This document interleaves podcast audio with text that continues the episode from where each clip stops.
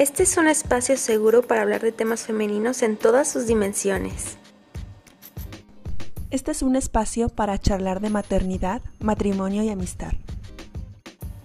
Este es el espacio donde se reflexiona acerca de la espiritualidad y algo más. Este es un espacio sin filtros para opinar de los temas que nos interesan a las mujeres, siempre en busca de virtud. Nosotras somos Verónica y Naxieli y este espacio sin filtros es nuestro podcast. Mujer es virtudes.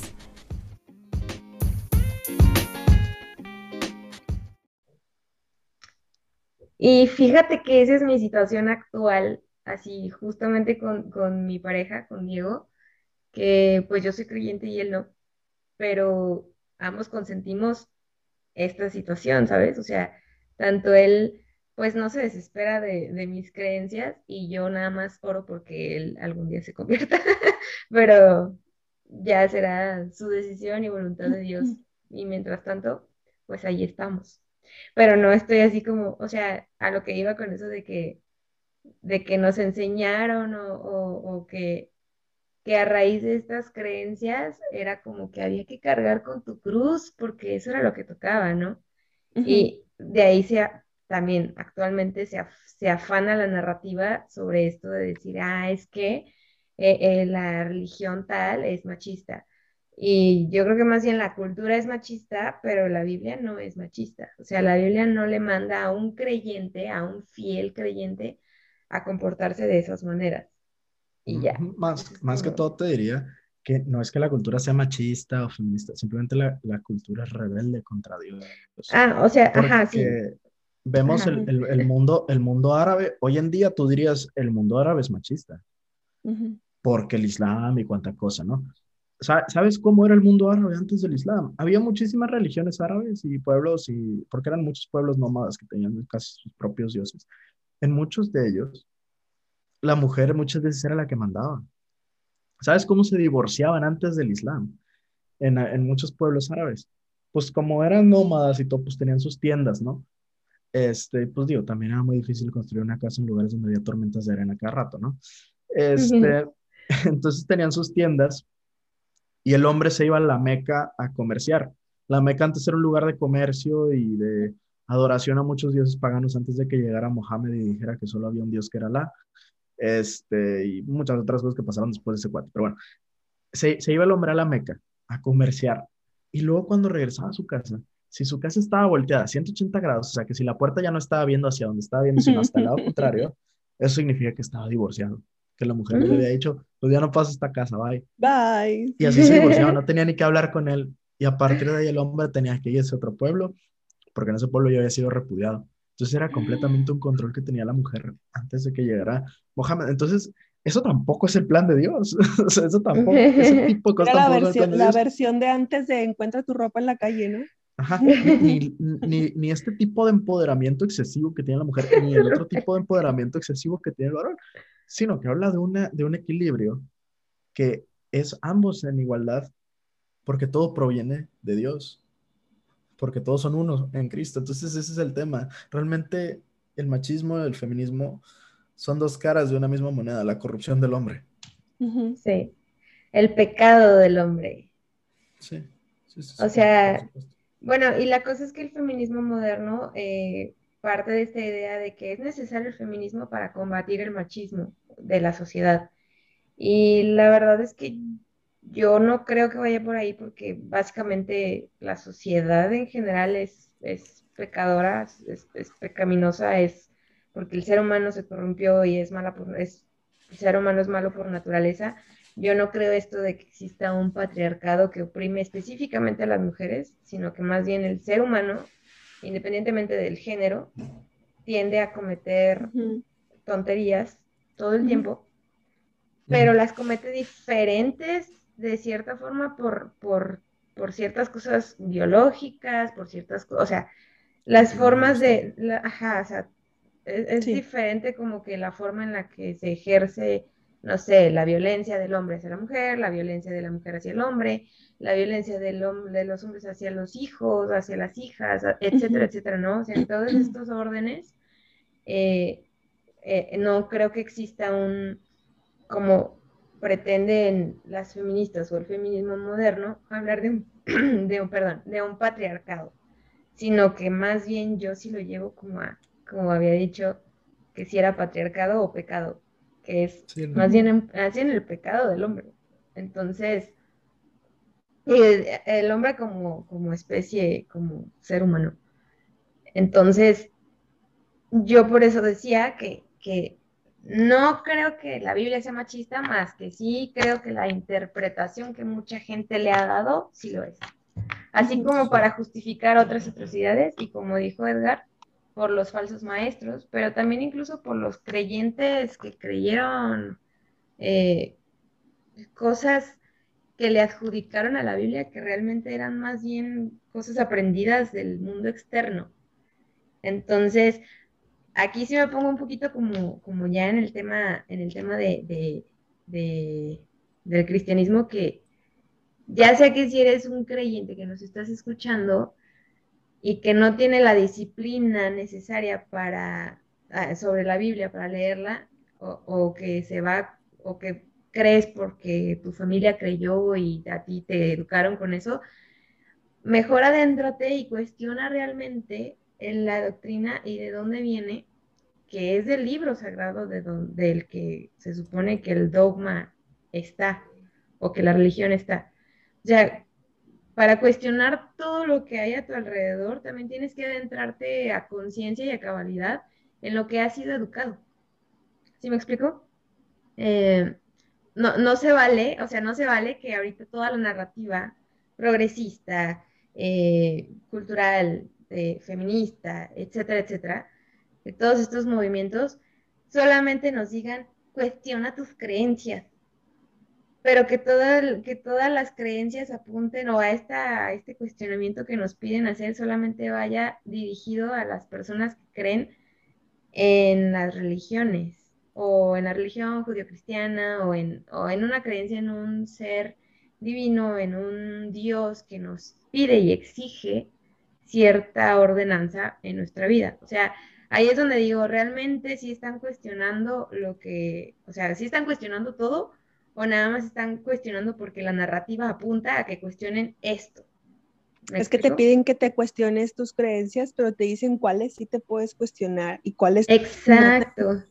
cuáles por favor no se te vaya a ocurrir andar cuestionando. Exacto. ¿Qué te parece? Vamos a cuestionar, o sea, vamos a cuestionar a ver si es cierto.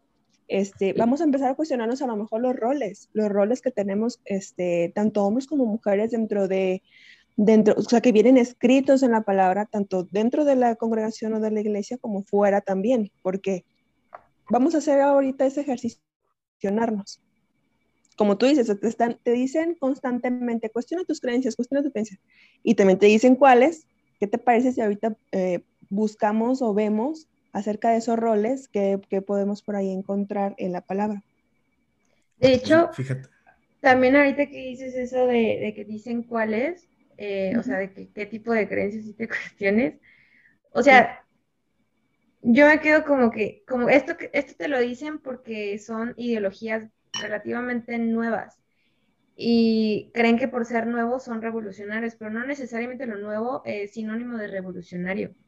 Porque en la historia, o sea, en la historia no, no, no, se ha visto que, la revolución o, o, que realmente los que han generado un cambio, y en este caso hablando del cristianismo, hablando específicamente del cristianismo, los cristianos siempre han sido perseguidos y siempre adjudican, ah, siempre adjudican que, la evangelización fue por la fuerza y la verdad, y la verdad, yo digo que no. Yo digo que por la fuerza no fue nada cristiano.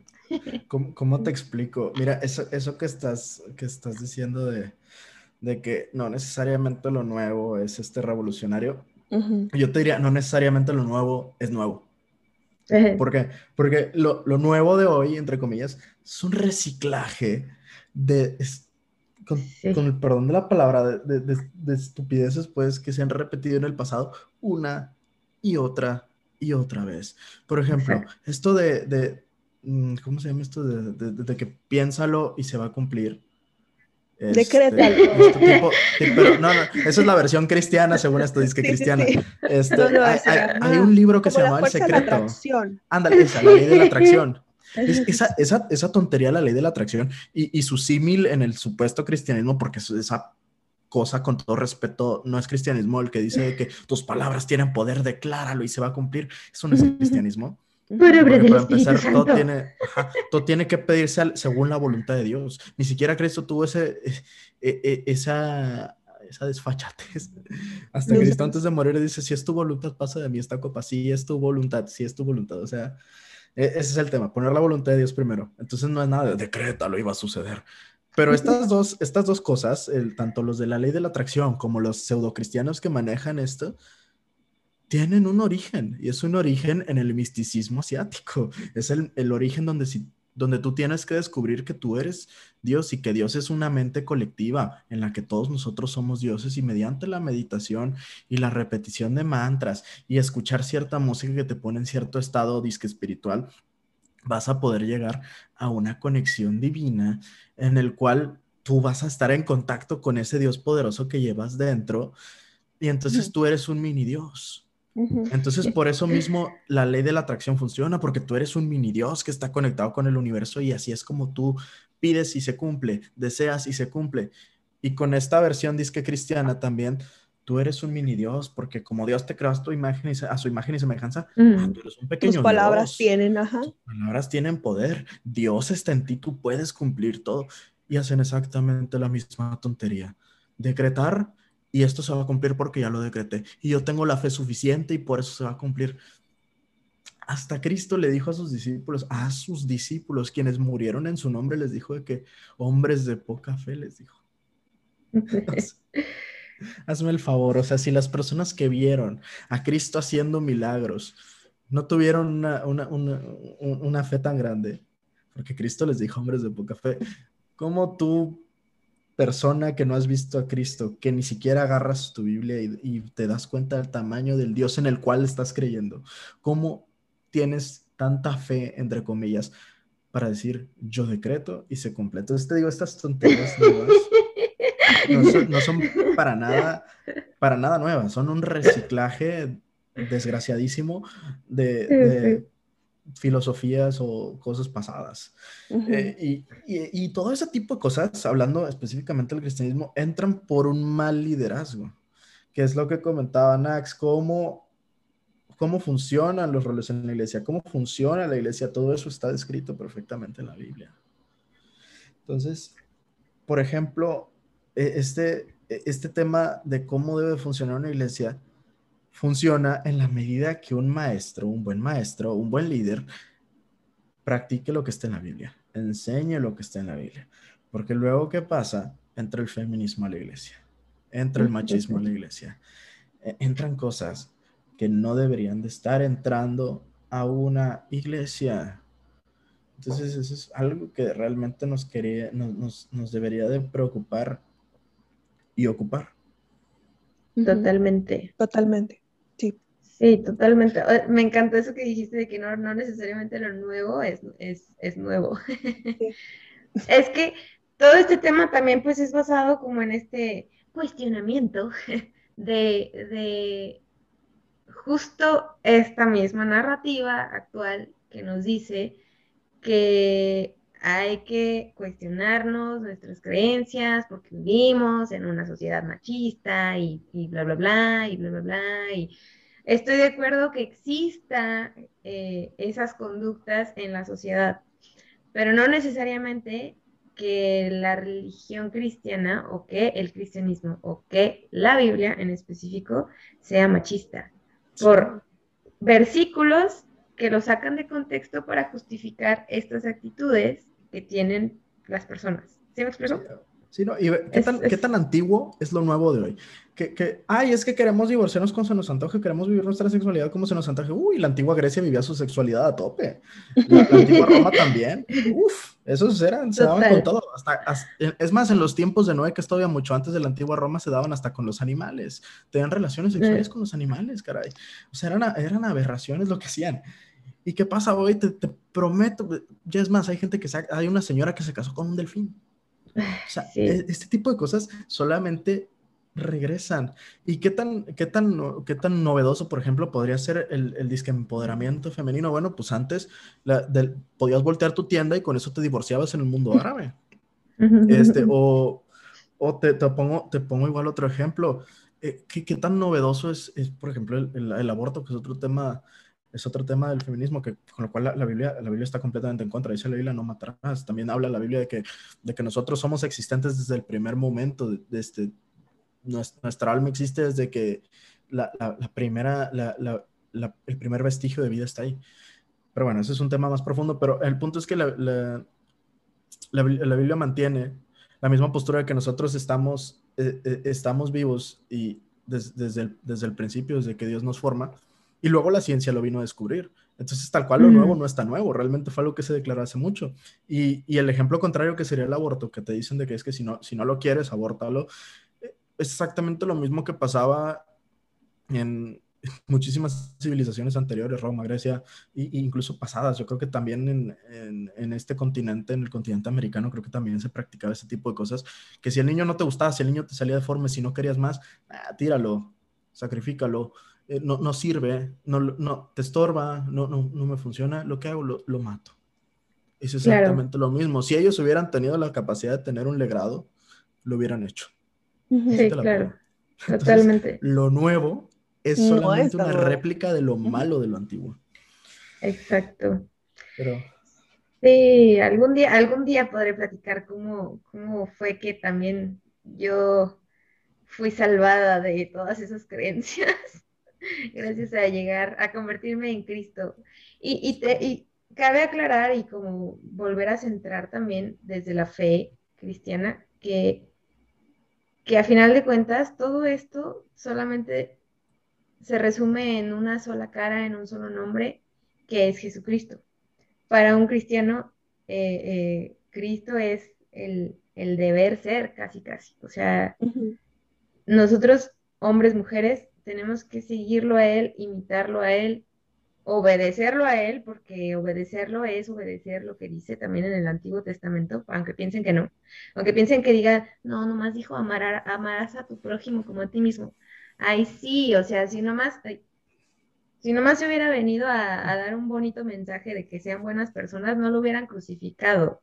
O sea, uno debe de ponerse a pensar, ah, si, si, si, te quieres meter a la narrativa de moda que te dice cuestionate todo, cuestionate por qué crucificaron exactamente a Cristo por decir estas cosas. O sea, cuestiona realmente la fe en la que supuestamente creciste o, en la tradición en la que supuestamente creciste y cuestiona a fondo y, no te quedes como porque, ay, porque mi grupo de amigas me dijo que el patriarcado me oprime porque en la Biblia dicen que hay que someterse al marido. Mm, eso no es cuestionarse, eso, eso es realmente seguir la narrativa de moda o seguir un grupo eh, eh, como borrego. O sea, para mí es, para mí es eso, que realmente es como que no el resumen o, como el centro de este, de este episodio, sino más bien el, trasfondo que hay detrás de todo, esta, de todo lo que estábamos hablando. O sea, si quieres realmente cuestionarte cosas tan profundas como algo tan básico como si la Biblia es machista, debes de realmente abrirla, leerla, estudiarla, preguntar todas las dudas que tengas al respecto y luego emitir un juicio. Incluso Dios te da la oportunidad de, cuestionarlo a Él si es para reforzar tu propia fe. Pero, y, ahí se ve también en las regañizas que le puso a Job, ¿no? Pero, pero, pero justamente, o sea, porque Dios está ahí dispuesto a que encuentres la verdad, su verdad de Él, lo que sea. O sea, eh, perdón, me pongo, me pongo demasiado así como intensa con esto. Yo tengo que recordar que no todos podrán ser eh, creyentes o cristianos, pero digo, Dios tiene esa, ese permiso hacia su creación de cuestionarlo para encontrarlo. ¿Sí me explico?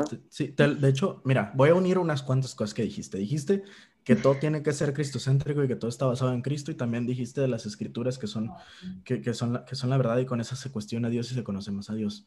Exacto. Bueno, ¿Qué dijo, qué dijo Cristo? Dice, escudriñad las escrituras porque en ellas os parece que tenéis la verdad y ellas son las que dan testimonio de mí y no queréis venir a mí para que tengáis vida. ¿Qué pasa con la gente el día de hoy? No quiere realmente cuestionar las escrituras, se quedan con un poquito.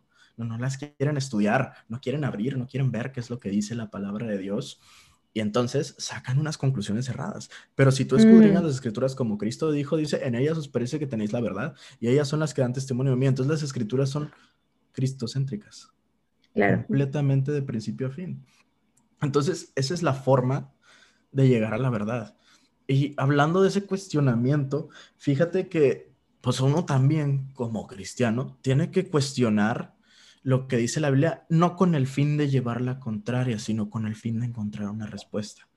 Porque la Biblia ofrece respuestas.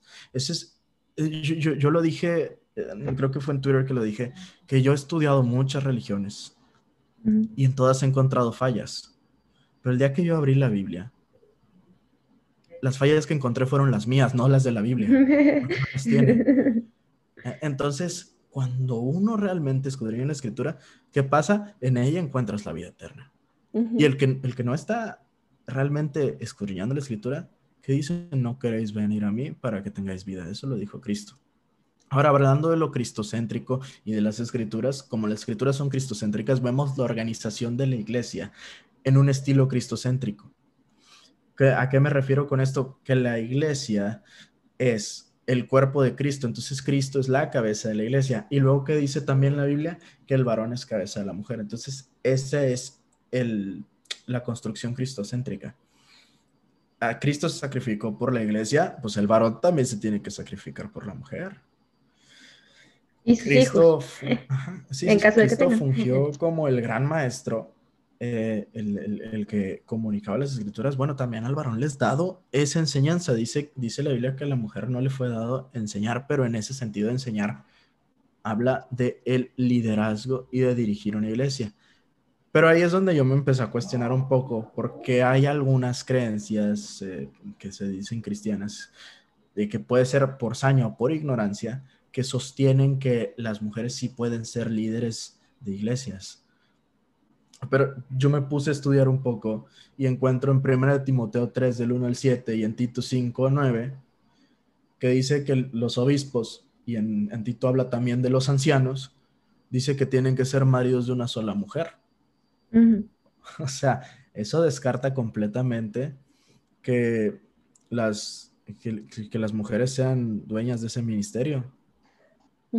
¿Por qué? Porque dice que sean maridos de una sola mujer habla específicamente a los hombres, por eso se descarta en, ese sentido a las mujeres.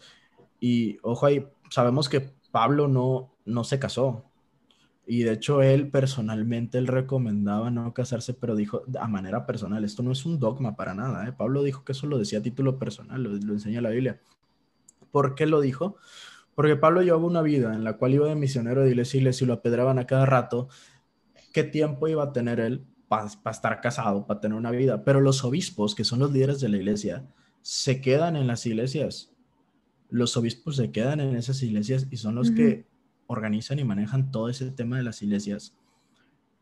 ¿Y por qué tienen que estar casados? Porque la misma Biblia dice, el que no gobierna bien su casa no puede gobernar la iglesia. También por eso también dice que tiene que tener a sus hijos en sujeción.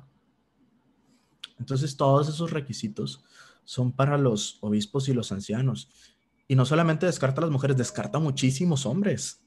Descarta a muchísimos hombres porque dice que sean sobrios, que, conozcan las escrituras, que, realmente se conduzcan de la mejor manera. Entonces, la, la Biblia explica todo eso de una manera hermosa.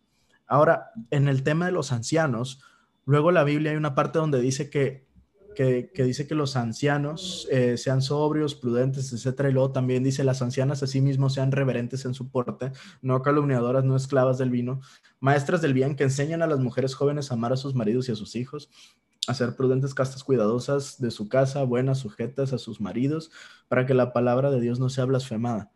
Entonces, si en los versículos anteriores hablaba de los ancianos como líderes de la iglesia, el hecho de que mencione ancianas aquí, mucha gente dice, ah, mira, hay ancianas, también hay lideresas de la iglesia. Pero, ¿qué pasa ahí? Tienes que escudriñar realmente la escritura. gracias a Dios hoy tenemos el Internet y podemos ir fácilmente a lo que dice el griego de la, de la escritura, nada más con unos cuantos clics. en, en, en, Tito 1.5 es donde habla de los ancianos, pero ahí usa una palabra que es presbúteros, que hoy en día sería presbíteros. Eso es, eso es un puesto. El significado es ser miembro de un concilio de varones, el cual es un puesto específico que funciona para temas eclesiásticos. Pero en cambio el tema de ancianos y ancianas, que sale en Tito 2 del 2 al 3, se maneja la palabra presbutes para hombres y presbutis para mujeres. Y eso solamente se refiere a ancianos en edad. Eso no es un puesto. Entonces solamente está diciéndote que las personas maduras sean las que le enseñan a las más jóvenes cómo trabajar. Y entonces en ese, en ese contexto la Biblia sí dice que la mujer puede perfectamente enseñar. Mm. Pero hay que seguir escudriñando para encontrar realmente la verdad. O sea, entonces la mujer no puede enseñar hasta que, hasta que sea vieja. Claro que sí puede. Había un joven que se llamaba Apolos, que era muy apasionado y estaba predicando cuestiones de Dios, de cosas que agradaban a Dios, pero le faltaba conocer el sacrificio de Cristo, él todavía no lo conocía. Entonces, ¿qué pasa? Dice, y comenzó a hablar con de nuevo en la sinagoga, pero cuando lo oyeron Priscila, mujer, y Aquila, su, su pareja, le tomaron aparte y le expusieron más adelante el camino de Dios. Entonces, ¿de qué otra forma enseñaron? Lo trajeron por aparte y le dijeron, oye, mira, fíjate que Cristo vino al mundo, etc. Y luego después habla de que Apolo se fue a, a otro, a otro lado a predicar y que defendía toda su, todo lo que él decía con la Biblia. Hombre, ese, e, ese Apolos era tremendo, pura Biblia usaba él, ¿eh? solo Biblia. Impresionante. Él lo defendía todo con la escritura. Y, y luego también... Sí, no, Pablo era un rudo. Lástima, que no tenemos más información de él, pero de ahí lo que, lo que te dice, pues era un rudo, ¿no? Entonces ahí vemos que la mujer también enseña, en compañía de Aquila, pero enseña.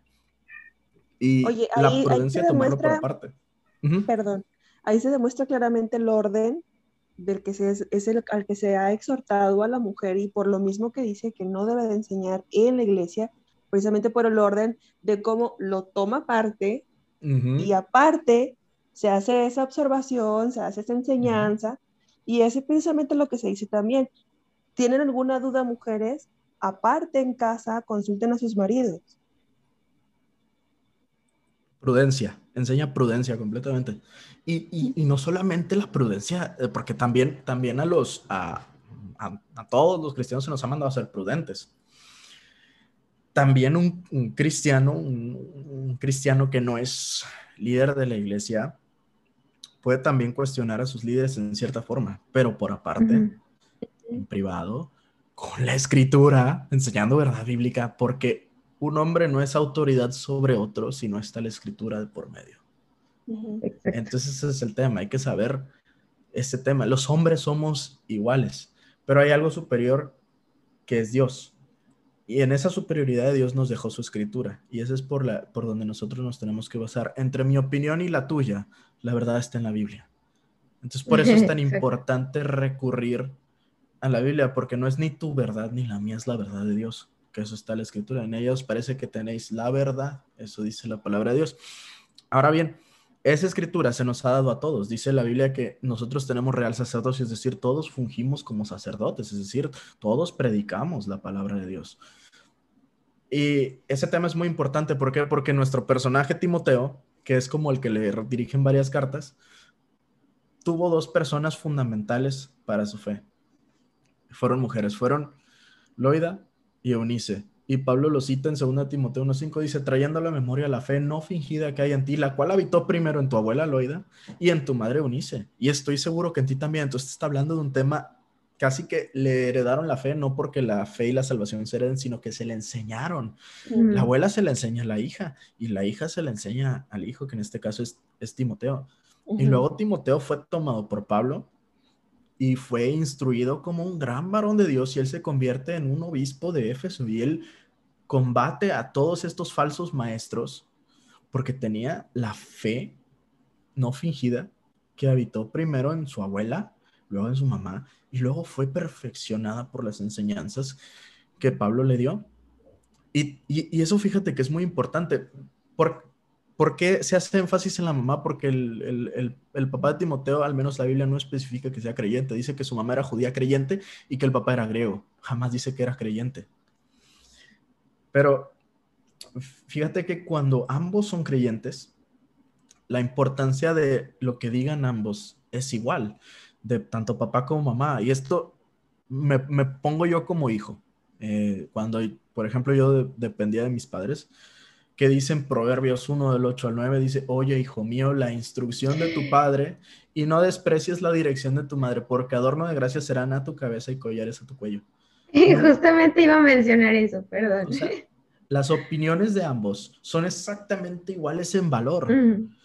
La, la Biblia habla de ese complemento que se perfecciona bajo la, bajo la dirección de Dios. Pero como ahorita estamos hablando más de las mujeres, Cabe destacar que esto que leímos habla de que las mujeres juegan un rol fundamental en la formación de los hijos y muchas veces incluso porque les toca ser madres solteras y a veces tienen que fungir esa parte que el varón cobardemente no, no, no, ha hecho. E incluso a veces cuando son casadas y, son creyentes, muchas veces el varón demuestra una cobardía al no, llevar a cabo esta función que es tan importante. Pero ¿cuándo pasa eso? Cuando el hombre no, no, eh, no cumple con su rol. O sea, cuando el hombre no cumple con su rol de liderazgo, es cuando entonces la mujer obviamente tiene que asumir esa parte de liderazgo. Pero cuando hay un hombre que puede hacer ese, ese rol de líder, entonces es cuando se nos, se, nos ordena a las mujeres cristianas sujetarse a ese líder. Todos los vacíos se llenan. Cuando hay un vacío de la palabra de Dios, se llena con pecado. Cuando hay un, cuando hay un vacío de, por ejemplo, de, poder, de, de, justicia, por ejemplo, se llena con crimen, se llena con injusticia. Entonces, por eso hay que, hay que estarnos llenando de la palabra de Dios para poder cumplir las cosas que en ella están escritas. Y, eso se transmite hacia los demás. O sea, nosotros, eh, cuando tengamos hijos, en mi caso, ustedes ya tienen, sus hijos les imitan todo. Ellos son una esponjita, los están viendo y todo lo que ustedes hacen lo imitan. Y ustedes ni se dan cuenta a veces que hacen algunas cosas, pero cuando las ven en sus hijos, dicen, ah, caray, yo también hago esto. Entonces, eh, eh, entonces, por eso mismo es muy importante ese tema, inculcarle de, de, la instrucción del padre y la dirección de la madre, pero siempre todo basado en Dios. y este, e, esto de, de, de los hijos, eh, yo, no, yo no lo resumiría solamente en los hijos que sean carnales, o sea, que sean biológicos, sino que también puede funcionar con los hijos adoptivos. Por supuesto, aunque no son de tu, no son de tu carne, no son de tu sangre, pero son, al final de cuentas, los has adoptado como hijos. Nosotros somos hijos adoptivos de Dios. Así te la pongo. Entonces, por eso también el amor a un hijo adoptivo tiene que ser igual, igual que un hijo biológico. Por otro lado, también entran los que podrían ser tus hijos adoptivos que no son ni siquiera adoptivos, pero tú los quieres como si fueran hijos. Así como muchas veces tenemos un hermano de otra madre, pues así también muchas veces hay, hay, hay señoras grandes que, que tienen de verdad un amor impresionante por ciertos muchachos y los toman como hijos o por ciertos muchachos y las toman como hijas. Y lo mismo señores ya grandes que te agarran como si fueras tu hijo. En, mi caso era con, con el pastor Memo, que, que, pues era una persona muy importante en mi vida y él me quería como su, como su hijo. Entonces, es algo que nosotros lo llamamos coloquialmente los hijos espirituales. Es como un término simbólico. Y, y no, no, no solamente se reduce a lo que nosotros decimos como modismo de hijos espirituales, sino que también Pablo tenía en cuenta a Timoteo como su hijo. Pablo nunca se casó, Pablo no tuvo hijos, pero que a Timoteo en 1 Corintios 4, 17 le dice, hijo amado y fiel en el Señor. En 1 Timoteo 1 y 2 le dice, verdadero hijo en la fe. En 1 Timoteo 1, 18 le dice, hijo Timoteo. En 2 Timoteo 1, 2 dice, Timoteo, amado hijo. O, sea, más que adoptado no podía estar Timoteo. Sí, o sea, ¿cuántas veces le dice eso? Entonces, habla de, de un verdadero amor que Pablo sentía por Timoteo y lo quería como hijo. Y no es solamente esto de, porque Pablo lo dijo, nada más es aplicable a varones, no, también es aplicable a mujeres. De hecho, hay un texto, y vamos a entrar así en un texto polémico, no sé si alguna vez les han dicho de que es que la mujer tiene que tener muchos hijos, porque pues esto, esto es lo que mandó Dios, y solamente eh, así se salvan las mujeres. y que anticonceptivos no. Bueno, depende de cuáles anticonceptivos, porque hay unos anticonceptivos que son microabortivos. Ah, muchas veces sucede con los hormonales. Eso, eso sí hay que fijarse, la verdad, o sea, no vaya a ser. Pero un anticonceptivo como lo sería un preservativo, es un anticonceptivo. De barrera, ¿no? Los llamados de barrera. exactamente. hay, hay diferencias, pero hay gente que se va a un fanatismo de malinterpretar la Biblia que te dice que ningún anticonceptivo, que porque esto desagrada a Dios. Yo no encuentro en ninguna parte que eso desagrada a Dios y creo que incluso en la Biblia Pablo, no me acuerdo si era en Corintios, no sé si en primera o segunda, habla del placer que puede darse la pareja. Dice, no se nieguen el uno al otro. Entonces también el sexo se puede tener por placer, no solamente con los hijos. Pero bueno, vamos a ver el versículo que han tomado. Además, además, acotando también que, que básicamente los anticonceptivos son un producto del avance científico. Yo diría que ya en el tema cultural sobre eso, de revolución sexual, es otra cosa. Pero el, anticonceptivo como tal es, es un producto que fue a, raíz del avance científico y la Biblia no está en contra de la ciencia. De hecho, dice que el hombre tiene que ser, tú sabes más ese, ese versículo. Eh, que, dice que el hombre debe amar la ciencia. Ay, no me acuerdo, pero sí, sí había, había un versículo de que, de, que, sí, sí, sí, sí me acuerdo. Sí, sí, sí me acuerdo que sí, que sí había un versículo, pero en este momento no, no lo tengo, pero sí que, lo, que el hombre tenía que, que amar. es que, ahorita, ahorita que mencionaste eso de los, de los anticonceptivos, pues básicamente se trata de ciencia y la, y la Biblia misma no está en contra de la ciencia. O sea, hablando de, de la Biblia, ya, ya de lo que otra Hay prácticas científicas que están mal. Ajá, o sea, sí, aquí estamos hablando del tema es bibliocéntrico este, este podcast. La Biblia no está en contra de lo que siguen los preceptos bíblicos, tal cual. No hay un, no hay, un precepto bíblico que, que, te diga que no, que no investigue sobre las propiedades del nopal. Pero si hay, un, si hay un precepto bíblico que te habla del respeto al ser humano. Y hay muchas, muchas prácticas científicas que son una falta de respeto completo al ser humano. Pero eh, hablando de faltas de, respeto al ser humano. del Ralph? Sí, sí, ándale. hay, eh, hay una falta de respeto al ser humano que es una mala interpretación de la Biblia, en el cual a la mujer casi le hacen ver como si fuera una máquina incubadora de hijos y que le dicen, no, no, no, no utilices anticonceptivos, los hijos que Dios te dé, tienes que tener todos los hijos posibles. Y la mujer ha, vivido 10 años con su esposo y de esos 10, 8 ha estado embarazada. Pero además, eso sí es, o sea, físicamente digo, eso es una friega para la mujer, para la mujer. O sea, yo con uno estoy así de que casi no duermo. No me imagino una mujer teniendo los hijos que Dios le dé, solo porque sí. Eh, y, no planificando, ¿no? O sea, no previendo estas cosas, ¿no? No como de previendo de que, oye, ¿hasta qué edad ya duerme por sí solo? o sea, este tipo de cosas que ahorita, pues, sí hay cosas educativas respecto a estas cosas que, que, que yo digo, pues, adéntrate en ellas, ¿no? O sea, por tu bienestar mental, físico, emocional, lo que sea, pues lo que más, lo que más quieres como mamá, como mujer, es tener toda la capacidad de darle lo mejor de ti a tus hijos. Entonces no vas a tener, nomás porque supuestamente alguna creencia dijo que porque para eso sirves, este, te los vas a aventar así de más barato por docena. No, la, la, Biblia no, nunca dijo algo así. pero sí, pero sí habló del amor, o sea, sí habla del amor, sí habla de Cristo. Eh, o sea, es como que digo, cómo sacan todo de contexto para justificar cosas que, pues, que nada tienen que ver incluso con Dios. Eh, y si habla la Biblia del fructificado y multiplicados, pero jamás te dijo, vuélvete una incubadora humana. la, gente lo saca de contexto. Y ahorita vamos a ver un texto que, mira, de verdad a la gente le encanta sacar de contexto. Y después de que lo lea, voy a, voy a dar como la interpretación del, del texto real con el contexto que hemos estado viendo. Y luego te voy a contar una anécdota de, del, del Paz MacArthur. Ese cuate es la onda.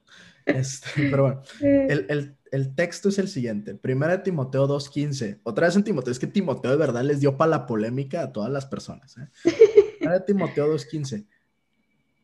Habla de, de, que la, de que el hombre vino primero de la mujer, perdón, que la, que la mujer vino del hombre y que por eso no puede estar encima de él. Y luego acaba diciendo sobre la mujer, dice, pero se salvará engendrando hijos, si permaneciera en fe, amor y santificación con modestia. Entonces la gente dice, ah, se va a salvar la mujer engendrando hijos. Pues que tenga todos los hijos que Dios le dé. Es una incubadora, no pasa nada, ten todos los hijos. 12, más salva te vas a hacer. No pasa nada. Y eso es una pésima interpretación de la Biblia.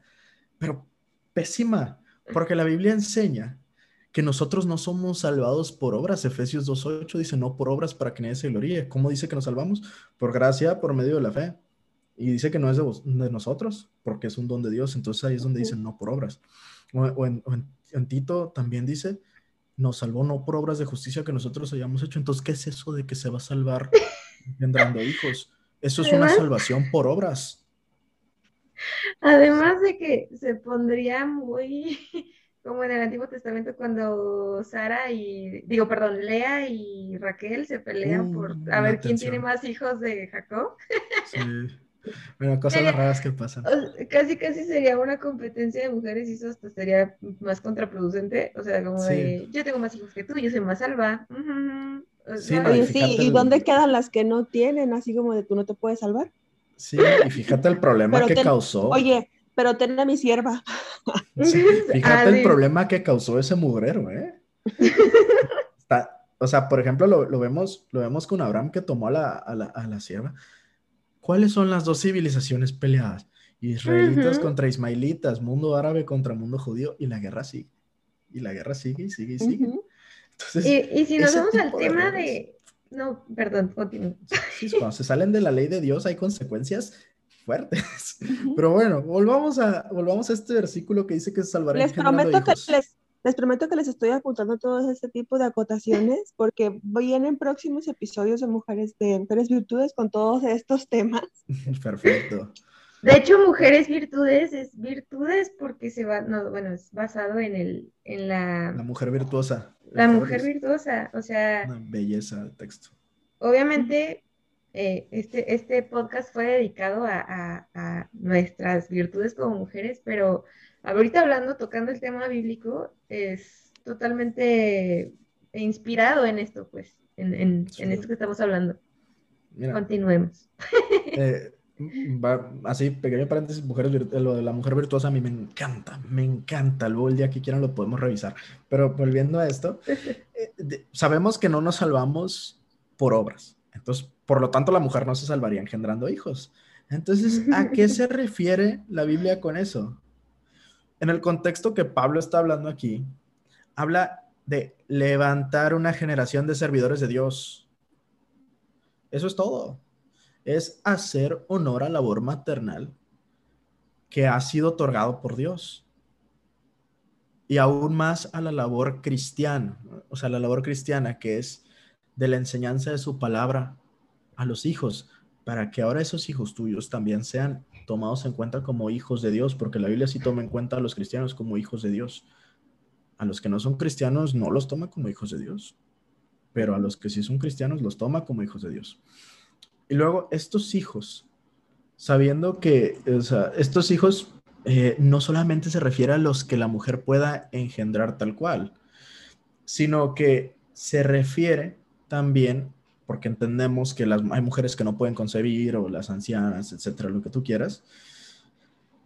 Ah, pues no, no, no se limita solo a lo genético, sino también puede ser, como ya mencionamos, hijos adoptivos o, hijo, los de estos que tú adoptas y les llamas hijos espirituales. Entonces, entendemos que esto que dice la Biblia es una instrucción de Dios para que se cree una generación que realmente sea servidora de Dios.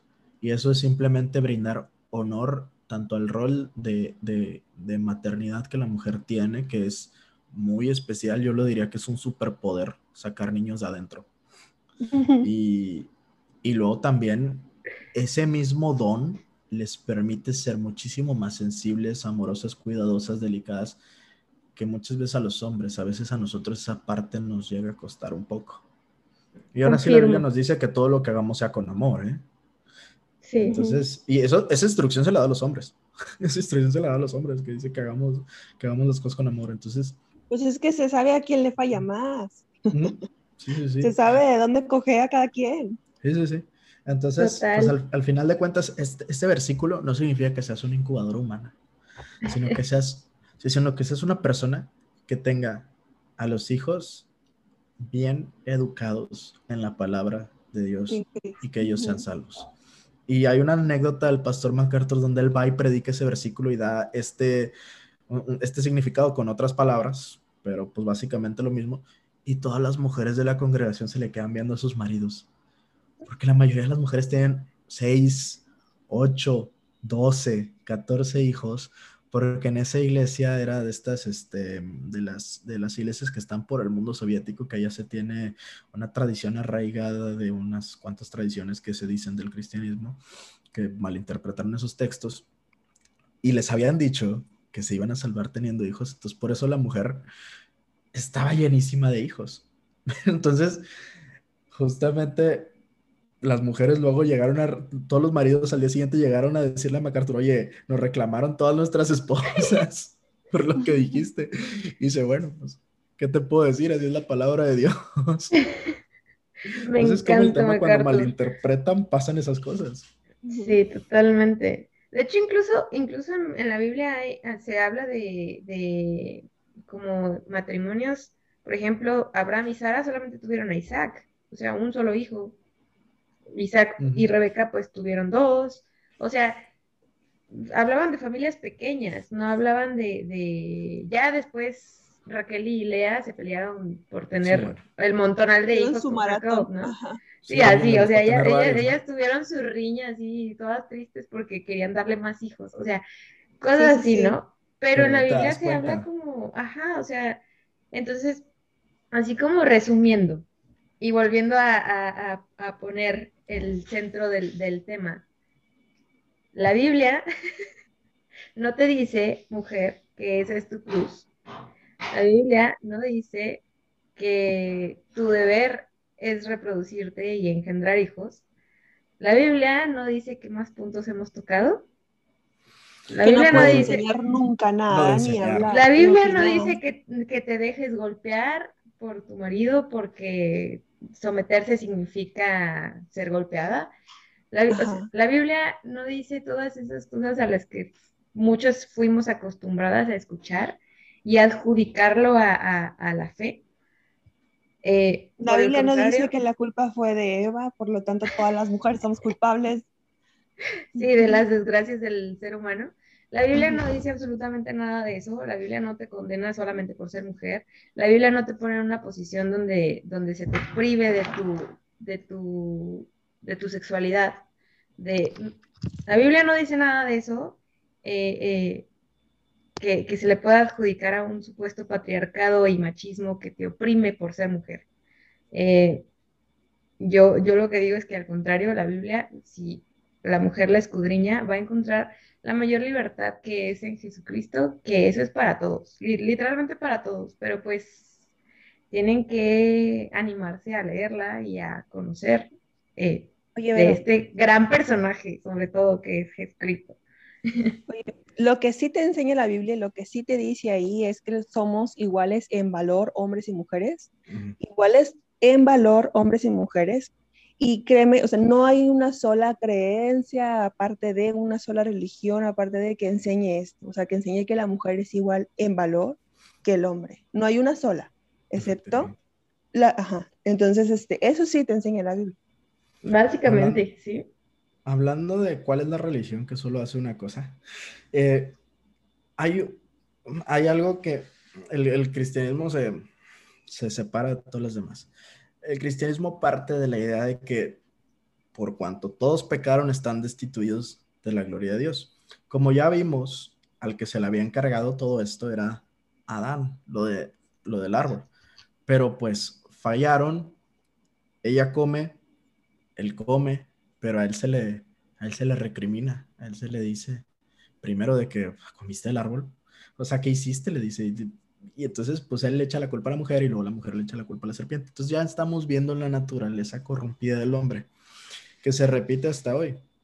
Y por eso mismo en, en, en, Corintios, en 1 Corintios 15, 21 dice, porque por cuanto la muerte entró por un hombre, también por un hombre la resurrección de los muertos.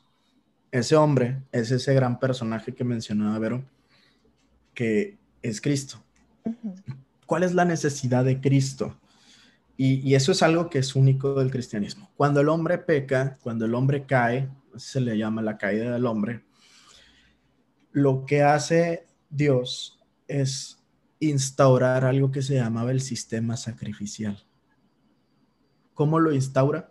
Cuando ellos dos están desnudos y se están escondiendo de Dios, porque así es la necesidad del hombre que creen que se pueden esconder del Dios omnisciente, omnipresente y omnipotente,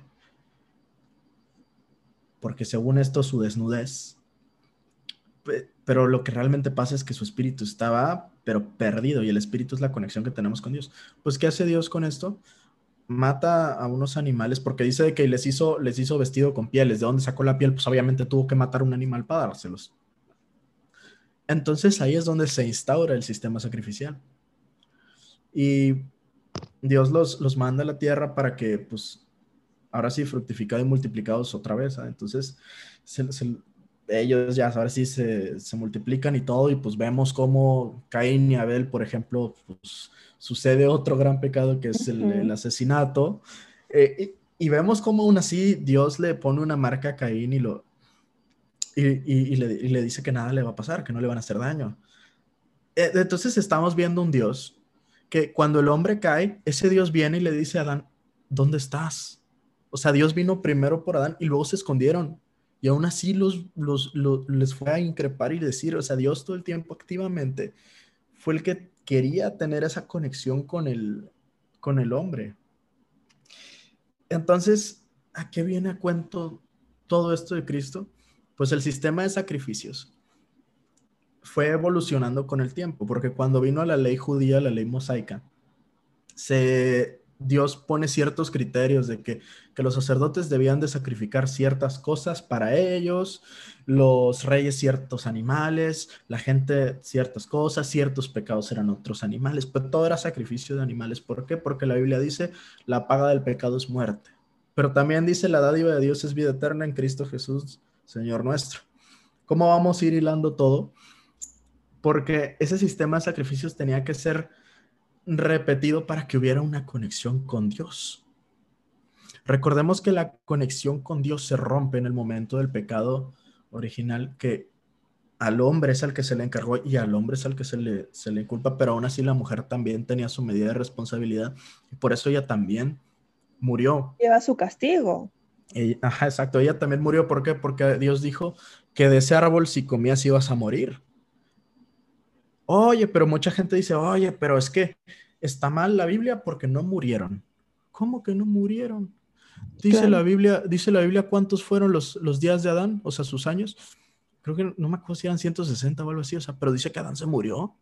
Yo no veo a Adán vivo. Y la Biblia sí dice que Adán se murió. Entonces, sí murió el hombre. Físicamente no murió en ese momento. Su primer muerte fue espiritual. El espíritu es lo que nos permite conectarnos con Dios lo que nos permite tener esa comunicación. Y muerto el espíritu, ellos huían de la presencia de Dios porque no tenían esa conexión. Se les olvidó que Dios sabía todo, se les olvidó que Dios sabía dónde estaban, se les olvidó que no se podían esconder de ese Dios y lo hicieron. Y entonces esa, esa desconexión con Dios trae más pecados. ¿Y qué pasa cuando el espíritu está muerto? Nuestra alma está rota. Nuestra alma es esa esencia que, que ansía una conexión con Dios. Entonces, ¿qué ha pasado con el hombre? Ha querido llenar su alma de tonterías que jamás lo van a llenar. Tanto el hombre como la mujer. Entonces han hecho su ley por encima de la ley de Dios. Y esas cosas nunca los van a llenar. Solamente Dios. Y por eso mismo tenían el sistema de sacrificios para tener esa conexión con Dios. Pero era un sistema que no alcanzaba para cubrir el pecado de la humanidad, por eso se tenía que repetir una y otra vez. Pero pasó algo muy especial. Se dice que Cristo cumplió con la ley. ¿Por qué se dice eso? Porque Cristo cumplió, aparte de con la ley mientras vivía, cumplió con ese sistema sacrificial. Cristo vino al mundo y se entregó a sí mismo porque dice, nadie, nadie, me, nadie me quita mi vida, sino yo soy el que la doy y tengo poder para, para ponerla y volverla a tomar. Él la vino a entregar voluntariamente y se presentó como sacrificio perfecto. Y además también fue el mismo sacerdote perfecto, el cual ejerció justicia que debía de haber caído.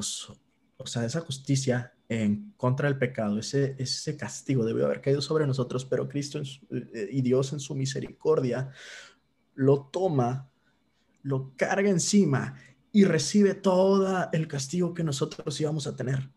Y aquí yo hago esta, e, esta analogía. Solamente Dios puede soportar el castigo y la ira de Dios. Por eso fue necesario que Dios, Hijo, Cristo, viniera a este mundo y soportara la ira de Dios. Por eso mismo él se siente solo y dice, Dios mío, Dios mío, ¿por qué me has desamparado? Porque sintió esa soledad, sintió la inmundicia de nosotros, sintió nuestro pecado, o sea, se sentía solo completamente porque él supo lo que nosotros realmente vivimos, pero en mayor medida, en medida del pecado de todos porque nosotros estamos separados de Dios por ese pecado. Pero Cristo vino a cumplir con eso y se sacrificó y pagó por todos los pecados de nosotros. Entonces ahora el acercamiento a Dios ya no incluye un sacrificio, ya no lo incluye porque ya no es necesario, porque Cristo, el sacrificio perfecto, con su sangre pagó por los pecados de todos. Y se cumple lo que dice la Biblia, la paga del pecado es muerte, mas la dádiva de Dios es vida eterna en Cristo Jesús, Señor nuestro. Y en Hebreos 9, del 11 al 14, y en el 23 al 28 de ese mismo capítulo 9, se explica de una manera contundente que ese sacrificio fue ofrecido una vez y para siempre, para limpiar el, pecado de todos. No es un sacrificio que se tiene que repetir, no necesita ser repetido ni se debe de hacer, porque ese solo sacrificio de Cristo fue suficiente para limpiar el pecado de todos. Y ese, eh, y ese, ese sacrificio es lo que permite que nosotros con nuestro arrepentimiento podamos tener una fe genuina en Cristo, que es lo que consigue salvación. Y ya hoy en día, el que hoy en día practique un sacrificio para estar en comunión con Dios, para entrar en comunión con Dios tengo que sacrificar algo, es, es, es terrible, porque solamente bajo el esquema de Cristo, bajo su sacrificio, es que todo esto es posible. Y cuando Cristo vivía nos dejó una ley muy clara. Llega esta mujer llorando, vamos a poner el ejemplo de una mujer porque pues estamos hablando de las mujeres. Llega esta mujer llorando a moco tendido, le llora a sus pies y con sus cabellos le se los lava. Y Cristo le dijo, tus pecados te son perdonados. ¿Por qué? Porque él vio el arrepentimiento genuino en el corazón de ella. Y los que estaban sentados a la mesa con él comenzaron a decir, ¿quién es este que también perdona pecados? Pero es que lo que ellos no sabían es que Cristo era Dios, que Cristo, siendo Dios, podía perdonar pecados. Pero Cristo fue incluso todavía mejor con esto. Dijo, le dijo a la mujer, tu fe te ha salvado, Ve en paz. Esto está en Lucas 7, 48 al 50. Entonces hay dos cosas por las cuales se alcanzan salvación. Son solo dos pasos. El arrepentimiento y la fe. Esos son los dos pasos.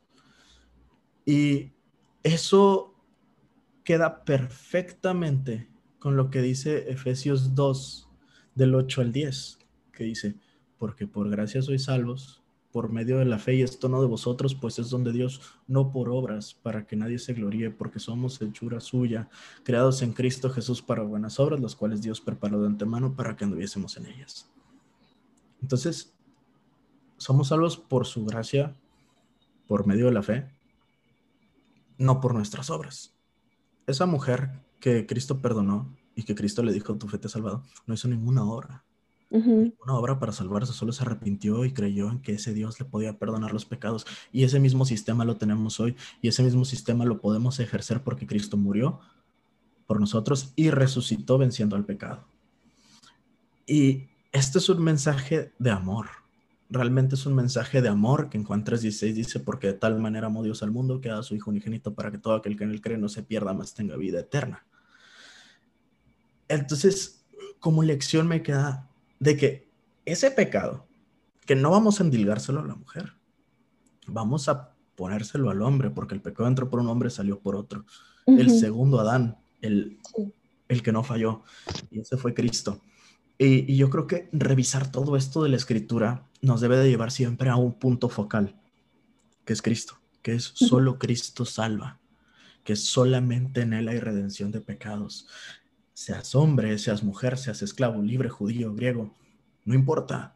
Somos uno en Cristo, porque Cristo es el único que puede salvarnos, el único que puede transformarnos. Por eso dice en Efesios 2.10, dice, creados en Cristo Jesús para buenas obras, las cuales Dios preparó de antemano para que anduviésemos en ellas.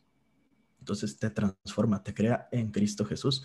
Y en ese momento, toda la corrupción que tú tenías de varias cosas que venimos acarreando, esa, esa se limpia. Y Dios te va transformando y empiezas a hacer buenas obras que antes no eras capaz de hacer. Entonces, siempre hay que centrarnos en ese punto focal. Y yo sí quiero realmente decir que lo mejor que tenemos, tanto hombres como mujeres, no es a nuestra pareja, no es nuestros bienes materiales, sino es Cristo. Es la Biblia, es su palabra, su enseñanza, la salvación que Él nos da que no es nuestra. Entonces, en lugar de pensar que si el hombre es superior a la mujer o viceversa, la mujer es superior al varón, tenemos que decir, nosotros, tú y yo, somos iguales, somos pecadores, le hemos fallado a ese Dios omnipotente, omnipresente, omnisciente, misericordioso, amoroso, justo, perfecto, inmutable. Pero aún así, Él nos amó tanto que mandó a su Hijo a morir por nosotros, a pagar lo que nosotros debíamos de haber pagado. Y solamente en Él vamos a tener libertad, vamos a tener herencia en el cielo somos coherederos, tanto la mujer es coheredera del varón y el varón también es coheredero de ella. Los dos heredamos eso que Cristo nos ha dado, que es la salvación y que es el cielo. Entonces, yo sí realmente quisiera centrar ese, todo esto que hemos platicado, en que solamente en Cristo se puede conseguir todo esto. Porque no hay, no hay otro realmente. Todo procede de Dios. Todo procede de Dios y Cristo es Dios. Entonces, pues bueno, eso es a mí, yo creo que como el mensaje, el mensaje final que yo quisiera dar. Total. Mira, me quedé así como en, pausa. No quería interrumpirte porque de verdad es que esas palabras que estás diciendo están increíbles. Espero que a, a, todas las personas que nos están escuchando ahorita les lleguen de la misma manera en como nosotros estamos ahorita escuchándolas aquí en vivo contigo me encantó que fuera de este modo la manera en cómo está cerrando este, este episodio, porque tiene que hablarse así y decirse y mencionarse, aunque el tema principal haya sido eh, una pregunta, vamos a llamarla banal, porque es una pregunta bastante banal, es una pregunta que, que que se, pone así porque pues es, es, la narrativa, ¿no? Pero es una pregunta banal y me encanta que se haya cerrado este episodio de esta manera, que es lo que realmente, realmente un cristiano debe de decir cada que pueda, cada, cada oportunidad que tengamos. Es, esta, es esta parte la que debemos estar hablando y, gritando a los, a, los, cuatro vientos, informando y llevándola a cada persona que podamos. Entonces me encanta que haya sido de esta forma en cómo se cierra la plática. Eh, de verdad, Edgar, yo te agradezco muchísimo, muchísimo que te hayas tomado el tiempo de estar con nosotras. Qué mejor, qué mejor, este, qué mejor oportunidad para hablar de esto que en este episodio y que tú que eres nuestro primer invitado así como este, espero que puedas acompañarnos en muchos otros. Hice un chorro de anotaciones mentales, porque, ¿no? pero hice muchas anotaciones de, de, futuros este, episodios que yo sé que con tiempo y poniéndonos bien de acuerdo vas a estar con nosotros. Este, ahorita creo Vero está un poquito desconectada, acuérdense que es un podcast grabado por mamás. Entonces yo me desconecté hace un momentito porque mi bebé lloró ahorita bebé de Vero se despertó también, pero mira, de todos modos, estamos todos este, eh, seguramente está ella con los audífonos, pero en silencio porque está con su bebé. Entonces...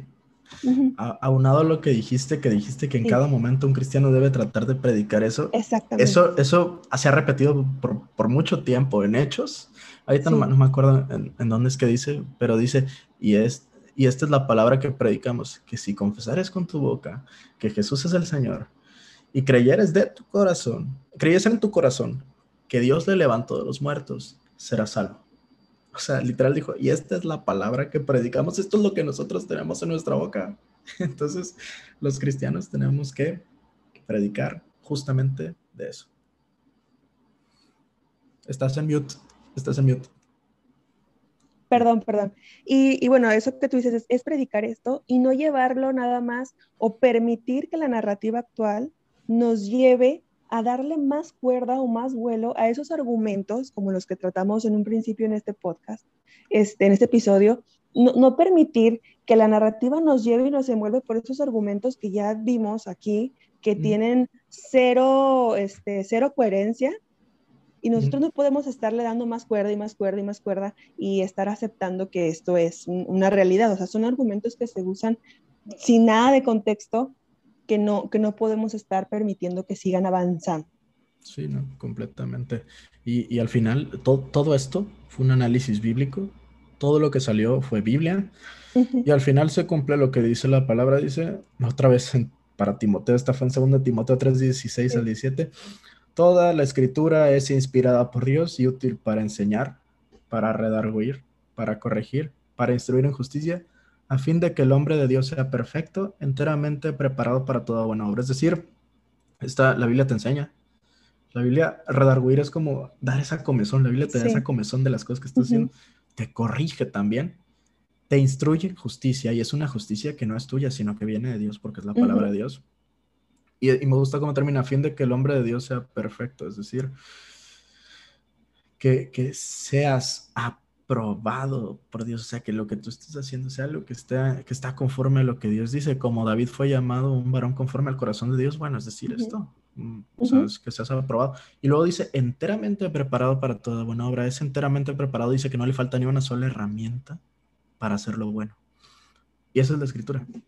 Nos prepara para todo esto, para toda esta cultura que nos quiere llevar para todos lados, pero la Biblia va a hacer que vayamos en línea recta. Lámpara es a tus pies, lámpara es a mis pies tu palabra y lumbrera a mi camino.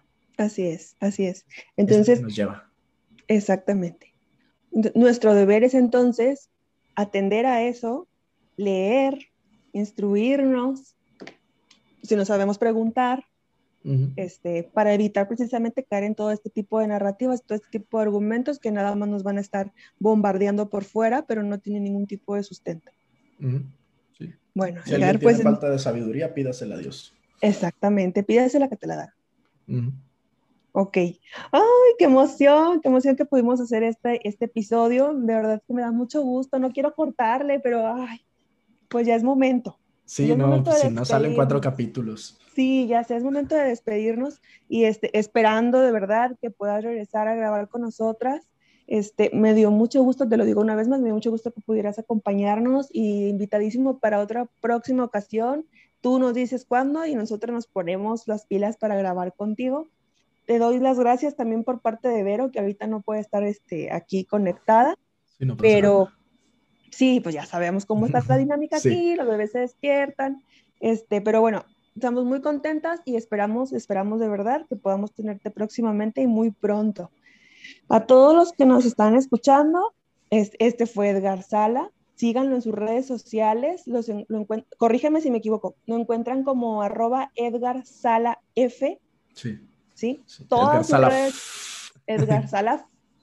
Todas sus redes sociales están así, tanto Twitter, eh, Instagram, su blog, eh, donde pueden encontrar todos sus escritos cristianos que están padrísimos, están de verdad, léanlos todos, están muy interesantes todos. Este, no sé qué otra red a lo mejor te puedan encontrar con esa arroba. Es que la verdad, realmente todas, sí, realmente esas son las que uso. Pues sí. en todos lados creo que estoy igual. Sí, y, y, si lo buscan y lo encuentran, pónganle ahí un saludo. Te escuché en Mujeres Virtudes y me gustó mucho lo que dijiste. Ahí coméntenle algo y después lo sacamos en tema.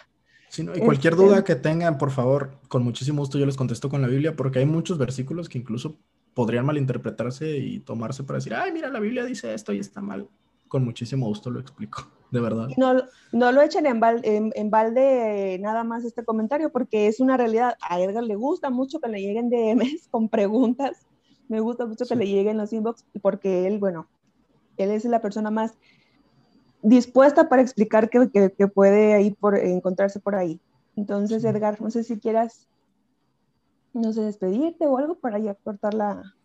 Pues como siempre, estoy para servir cualquier cosa, como dice la Biblia, por, por amor me he hecho siervo de ustedes, así, por el amor de Dios me he hecho sirvo de ustedes, para lo que necesiten estoy para servir. Igual ustedes cuando me inviten al podcast, abierto a cualquier cosa que yo hablo hasta por los codos y más de este tipo de cosas de la Biblia sí, me encanta, me apasiona. Este, y pues muchísimas gracias eh, primeramente pues a Dios por haberme permitido esta oportunidad y gracias a los que los que se hayan quedado al final y pues que Dios les bendiga. Siempre cierro así que Dios les bendiga. Muy bien, totalmente de acuerdo entonces. Nos vemos entonces en otro episodio más de Mujeres Virtudes. Les agradecemos mucho que nos hayan escuchado hasta acá, hasta el final. Este, pues nada, nos vemos la próxima semana y que tengan muy, muy bonita semana, muy bonita noche, día, no sé qué hora nos están escuchando. Gracias, gracias por escucharnos. Hasta luego. Bye. Bye bye.